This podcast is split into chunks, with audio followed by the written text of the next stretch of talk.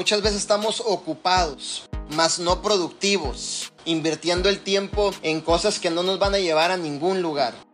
Algo que, que yo he podido entender es que invierto mi tiempo en cosas que me van a poder ayudar a desarrollarme más como persona, a encontrarme más como persona en mi propósito, formarme más como persona y poder aportar mayor valor a cada uno de ustedes. El tiempo vale más que el dinero. Y apunta esto, el respeto al tiempo es el respeto a un futuro financiero. El respeto a tu tiempo, en lo que tú inviertes en tu tiempo, en lo que tú te desarrollas en tu tiempo, el tiempo que tú le dedicas a tu negocio, en avanzar en tu negocio, es el respeto a un buen futuro financiero. Y creo que cada uno de ustedes se merece un buen futuro financiero.